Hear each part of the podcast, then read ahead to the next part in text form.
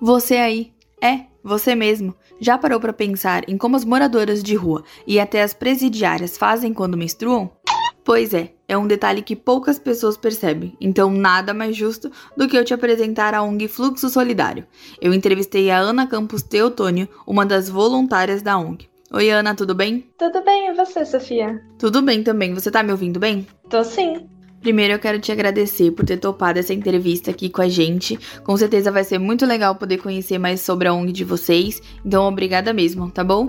E antes de mais nada, eu queria que você se apresentasse um pouquinho para a galera conhecer mais sobre você, pode ser? É, meu nome é Ana Campos Teotônio, eu tenho 23 anos, moro em São Paulo, capital, e eu tô no quarto ano da Faculdade de Medicina da Santa Casa de São Paulo. Ana, falando um pouquinho sobre a ONG agora, de quem foi a ideia inicial do projeto de vocês e como que ele surgiu? Bom, a Fluxo Solidário, ela é uma iniciativa que surgiu desde o começo de uma de uma iniciativa coletiva. A gente tinha, a gente ainda tem, né, um grupo de leituras feministas chamado Clube de Leituras A Hora da Estrela, e aí, nesse clube de leituras, a gente leu várias coisas. A gente leu Angela Davis, a gente tá lendo agora Verônica Gago, e aí leu Carolina Maria de Jesus. E aí a gente chegou em Presos que Menstruam, da Nana Queiroz. É, essa leitura mexeu bastante com o grupo. A gente falou bastante sobre o que, que é a experiência de menstruar dentro da, do sistema penitenciário. A gente pesquisou um pouco, descobriu que as mulheres recebiam do Estado, quando recebiam oito absorventes só, o que está é, longe de ser suficiente.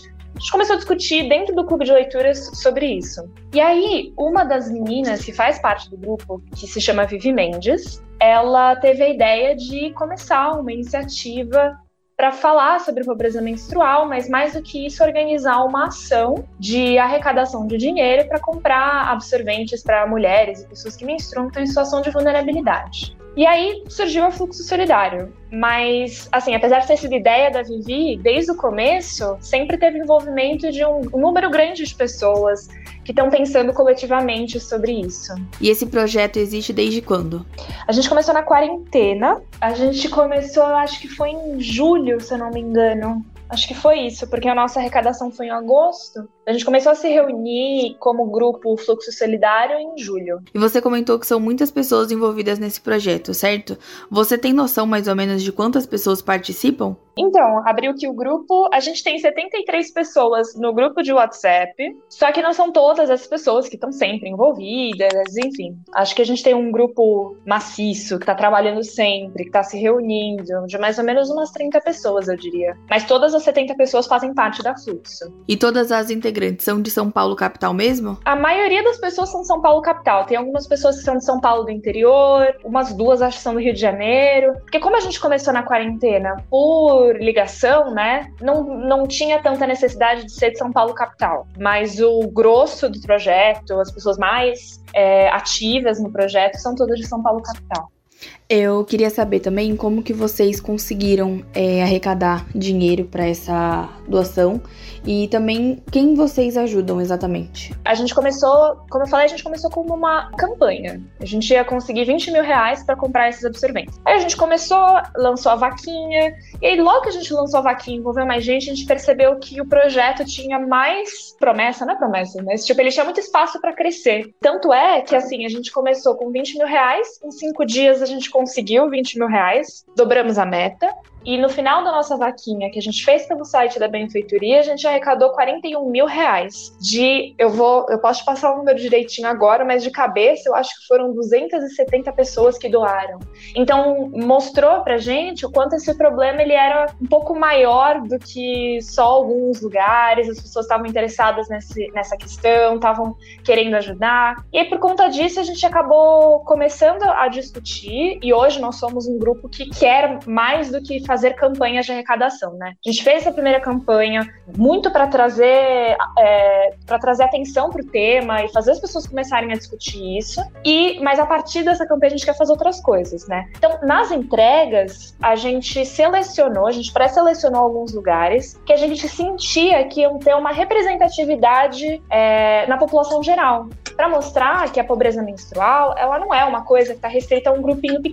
Então a gente tentou selecionar lugares mais variáveis possíveis, até porque tem gente dentro da nossa organização que já trabalha muitos anos com ONGs, então já tem bastante contato. Eu, eu abri aqui para contar, eu acho que a gente está com 14, se não me engano, 14 lugares diferentes. E aí, quais lugares a gente já tem conversa, já estão completamente certos que a gente vai doar? ONG Mulheres da Luz, Movimento dos Trabalhadores Sem Terra tem uma ocupação, a gente tem contato com cooperativa de catadores, casas de acolhida, é, movimentos atingidos por barragem e a reserva indígena. Ah, é, reserva indígena, que tem também é, no Jaraguá, e um complexo de algumas penitenciárias que a gente gostaria de ajudar. E uma dúvida me surgiu aqui. Nessa primeira arrecadação, vocês fizeram a vaquinha, né? Para conseguir comprar os absorventes e os produtos de higiene, certo?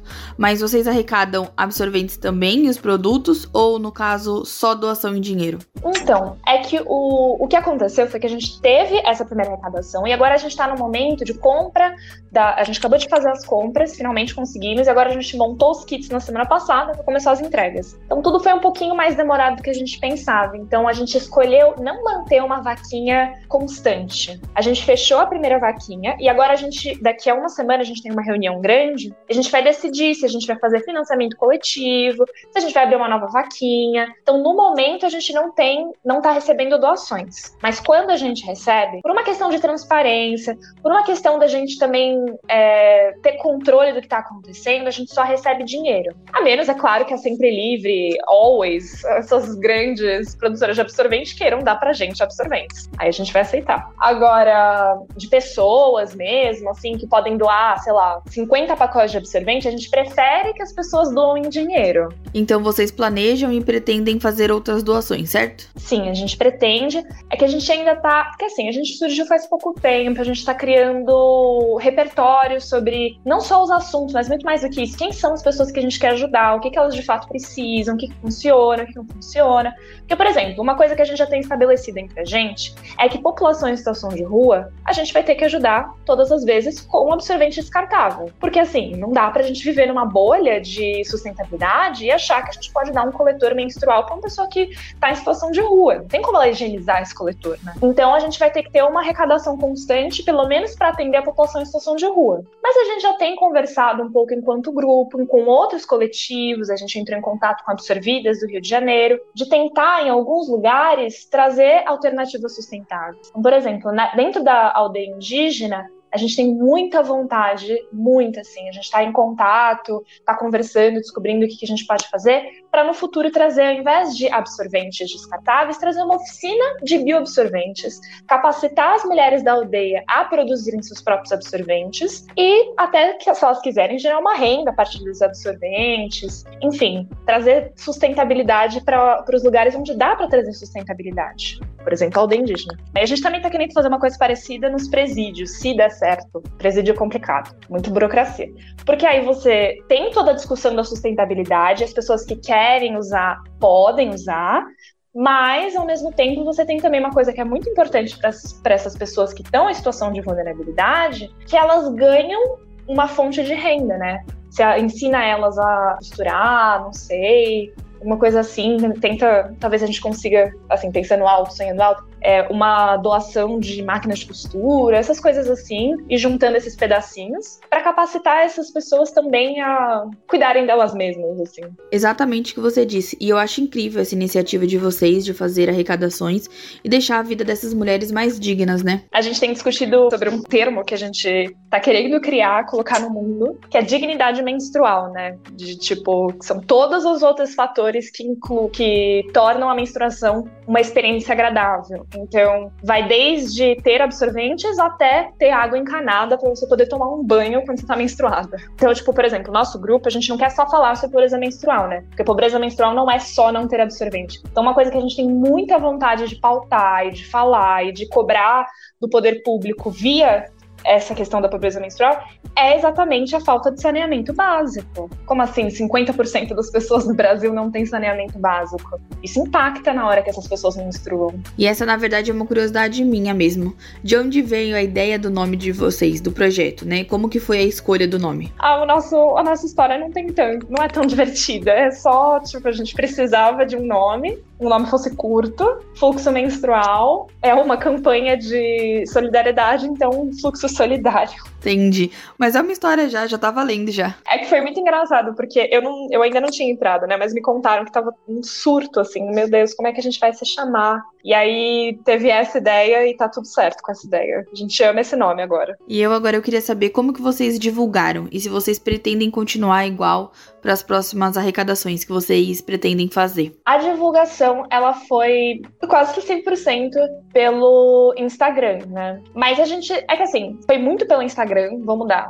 80% pelo Instagram e 20% dos nossos contatos pessoais. Então a gente fez spams é, para mandar no WhatsApp, que a gente mandava para os nossos amigos. Então a gente foi acionando essa rede de contatos pessoais também. Mas a, o grosso das nossas doações foram todos pelo Instagram. E aí uma coisa que a gente fez que funcionou e que a gente vai tentar usar de uma forma mais organizada e melhor foi contatar influenciadores, é, páginas grandes no, no, Instagram, que se interessam e poderiam é, casar com a nossa iniciativa, né? Uma das pessoas que a gente foi procurar, por exemplo, que gostou da nossa iniciativa, seguiu a gente, compartilhou, que até a gente, eu tô pensando que com as minhas amigas a gente deveria convidar para a pessoa falar mais sobre a gente, foi a Sabrina do Tese 11. Não sei se você conhece ela. Sim, conheço ela. Então, ela, a gente acha que tem tudo a ver, esses influenciadores que são de esquerda, que são muito mobilizados. E ela chegou, chegou a seguir a gente, compartilhou, falou um pouquinho sobre. E isso,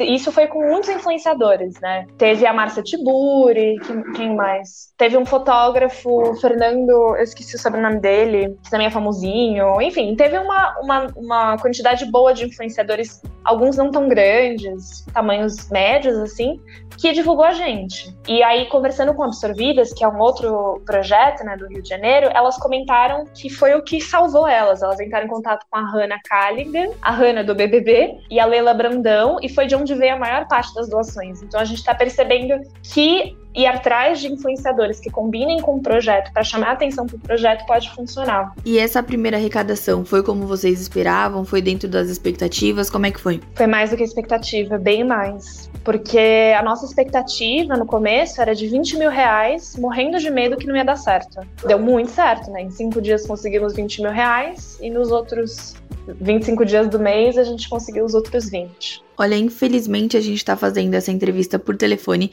porque eu gostaria que você visse o sorriso de felicidade que eu dei aqui ao saber que vocês conseguiram a vaquinha e que as pessoas realmente ajudaram vocês e contribuíram para a causa, né? E eu queria saber o que passou na sua cabeça quando vocês conseguiram, o que, que você sentiu naquele momento. Ah, eu chorei no dia que saiu o final da vaquinha, porque no, no finalzinho, assim, nos últimos três dias, faltava muito dinheiro. Tipo, a gente estagnou no final da vaquinha, então faltava, sei lá, 3 mil reais. A gente ficava tipo, gente, 3 mil reais é muito dinheiro. Porque as nossas doações eram, na maioria, pequenininhas, de 20 reais, etc. A gente tava muito chateado, tipo, nossa, gente, a gente não vai conseguir. E aí, no final, a gente deu um gás na divulgação, conseguimos essa arrecadação e a gente ficou muito feliz, assim. Eu tenho muito orgulho, muita felicidade de estar fazendo parte da Fluxo Solidário, porque é isso, tipo, as pessoas estão realmente abraçando essa causa. Você tem que estar feliz mesmo, é um projeto super genuíno e com certeza vai ajudar milhares de mulheres, então parabéns mesmo, viu? É assim a gente espera, viu? E para você, qual foi a parte mais difícil desse projeto? Ah, eu acho que tem alguns, alguns pontos. Eu acho que o, a parte que tá mais me deixando, assim,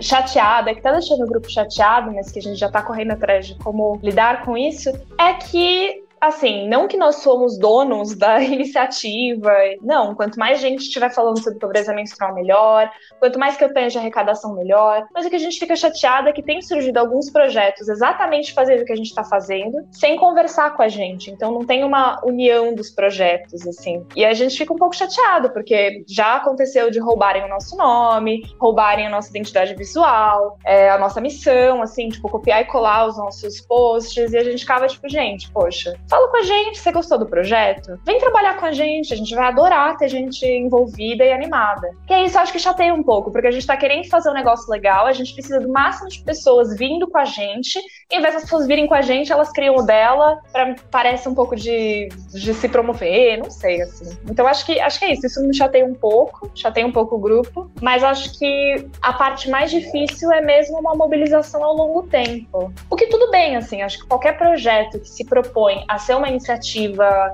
da sociedade civil organizada vai se deparar com um problema que é mobilizar as pessoas a longo tempo e mantê-las motivadas e envolvidas. E, e, acho que é uma coisa que tem que ser lidado, tem que e existe em todas as, as iniciativas. Mas é isso, acho que as pessoas que plagiam nossas coisas, isso é bem chato, e um pouquinho de dificuldade de manter as pessoas interessadas. Deixa eu te perguntar, tem alguma memória, algum momento que você viveu no projeto e que você vai dizer que você vai lembrar dele assim para sempre, que ele vai ficar marcado na sua vida? O dia mais legal até agora do projeto, porque a gente tá 100% online, né? E aí, na semana passada, a gente finalmente se encontrou para montar os kits. E todo mundo, pelo menos eu, eu conhecia todo mundo só pelas telas. Eu não sabia, eu nunca tinha visto as pessoas. E foi muito legal encontrar essas pessoas ao vivo. E a gente passou cinco horas no sábado passado, duas horas na sexta, montando kits de higiene, conversando, é, a gente montou 597 kits na semana passada. Então, acho que esse foi o momento mais legal, de ver na vida real o nosso trabalho acontecendo, de pegar literalmente os absorventes que a gente tinha comprado, ver fisicamente as pessoas que estão envolvidas nisso. Então, acho que isso, sim, é uma, é uma lembrança que não, acho que não só eu, mas todo mundo que participou dessa, dessa, desses dias vai carregar com muito carinho no coração, que foi a primeira vez que a gente viu fisicamente a potência que tem esse grupo e essa iniciativa e o quanto é,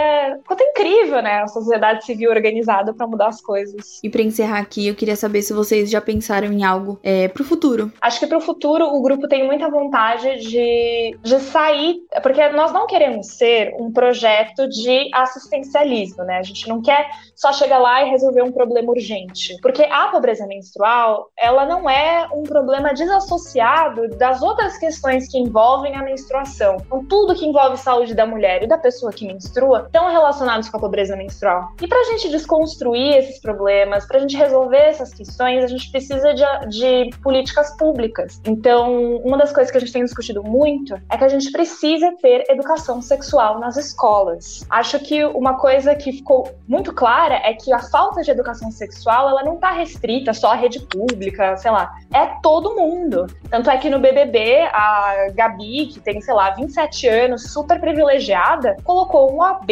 achando que isso ia impedir que ela, que ela ia fazer xixi e o AB ia segurar sabe, é um desconhecimento do, do corpo feminino sem tamanho. Não era para isso, não era para ter 27 anos e não saber de onde sai a menstruação e de onde sai o xixi, tipo, é uma coisa muito básica. Então, para a gente realmente responder à pobreza menstrual e realmente dar uma, o direito a uma menstruação digna para as pessoas que têm maior situação de vulnerabilidade, precisa ser feito um trabalho a longo prazo em todas as instâncias. Então, uma política pública que coloque educação sexual nas escolas, uma política pública, por exemplo, que que paute a distribuição gratuita de absorventes nos postos de saúde, ou como foi feito no Rio de Janeiro, nas cestas básicas, uma, políticas de saúde que tragam a pauta da, da não só da, da pobreza menstrual e da menstruação, mas também da violência contra a mulher, do tabu da menstruação. Tudo isso precisa ser respondido não só pela sociedade civil. É claro que a gente vai fazer isso enquanto ninguém fazer, ninguém, ninguém fizer, né? Mas isso precisa ser respondido pelas autoridades governamentais, né? Então a gente tem vontade de transformar fluxo num instrumento também de pressão dos governos para que essas coisas sejam mudadas, né? No meio tempo, a gente vai fazer essas coisas, a gente vai fazer arrecadação, a gente vai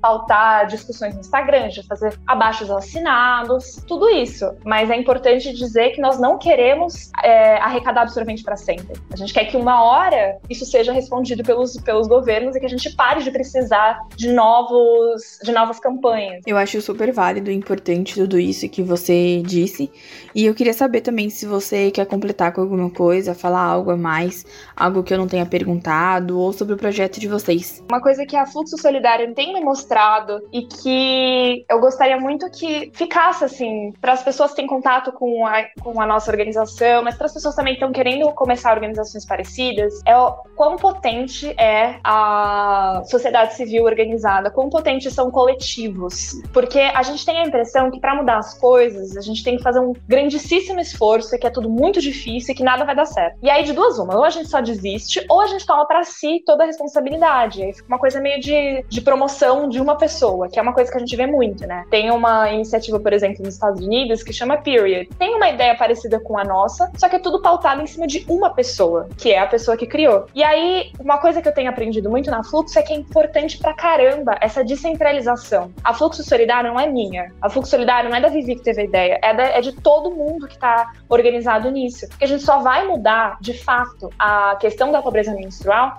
a hora que a Fluxo Solidário for de cada um dos brasileiros, assim, de todo mundo, homens, mulheres, pessoas é, feministas, pessoas evangélicas, não importa. Todo mundo tem que estar muito de acordo com uma questão, que é, é ninguém deveria ser obrigado a recorrer a, por exemplo, métodos de improviso para cumprir o sangue menstrual. Todo mundo tem que ter direito a uma menstruação digna, né? E eu acho que é isso que tem que ficar, de que nós temos muito poder nas nossas mãos se a gente se organiza, se a gente se articula e se a gente veste a camisa de um grupo e não assim uma promoção de eu vou fazer uma coisa, eu sou fulano, eu sou ciclano, porque acho que isso desmobiliza, isso desarticula, isso desmotiva as pessoas a abraçarem nossa iniciativa, né? É por isso que eu gosto da Fluxo, porque a gente está tentando o máximo deixar esse grupão quanto representante, que a gente incentiva outras pessoas a entrarem para Fluxo. Quanto mais gente, melhor. Vamos unir os esforços, vamos organizar, porque pelo que está aparecendo nesse comecinho de, de projeto, menstruação digna é uma coisa, é, é uma pauta de interesse de muita gente, muita gente. Então a gente só precisa organizar direitinho que vai dar certo. Bom, eu acho que foi isso. Eu concordo muito com vocês e acho isso incrível. E o nosso papo acabou, infelizmente. Foi um prazer conhecer o projeto de vocês e conhecer você, viu, Ana? E muito obrigada novamente por ter topado participar dessa entrevista comigo, viu? Foi um prazer enorme. Um prazer falar com você, Sofia. Muito obrigada pelo convite. Já fica o convite aí, Sofia, para você ir pensando, refletindo sobre, que você será muito bem-vinda se algum dia você quiser somar com a gente. Com certeza eu vou amar ajudar o projeto de vocês e até aproveitando aqui o gancho que você deixou, você aí de casa que tá ouvindo esse bate-papo já sabe sabe, né? Se quiser ajudar e participar do projeto, com certeza vocês serão muito bem-vindas. E se você quiser saber mais sobre o projeto delas, procura elas no Instagram, Fluxo Solidário. E não se esqueça de seguir e ajudar elas também, viu? Muito obrigada novamente, viu? Um beijão. Obrigada a você. Tchau, tchau. E essa foi a nossa conversa com a Ana Campos do projeto Fluxo Solidário. Espero que vocês tenham curtido e se você for de São Paulo, não esqueça de fazer a sua doação, viu? Essa entrevista é uma produção dos alunos do oitavo semestre de jornalismo da Universidade Metodista de São Paulo. Produção de Sofia Villanueva, edição de Guilherme Caetano e orientação de Rita Donato.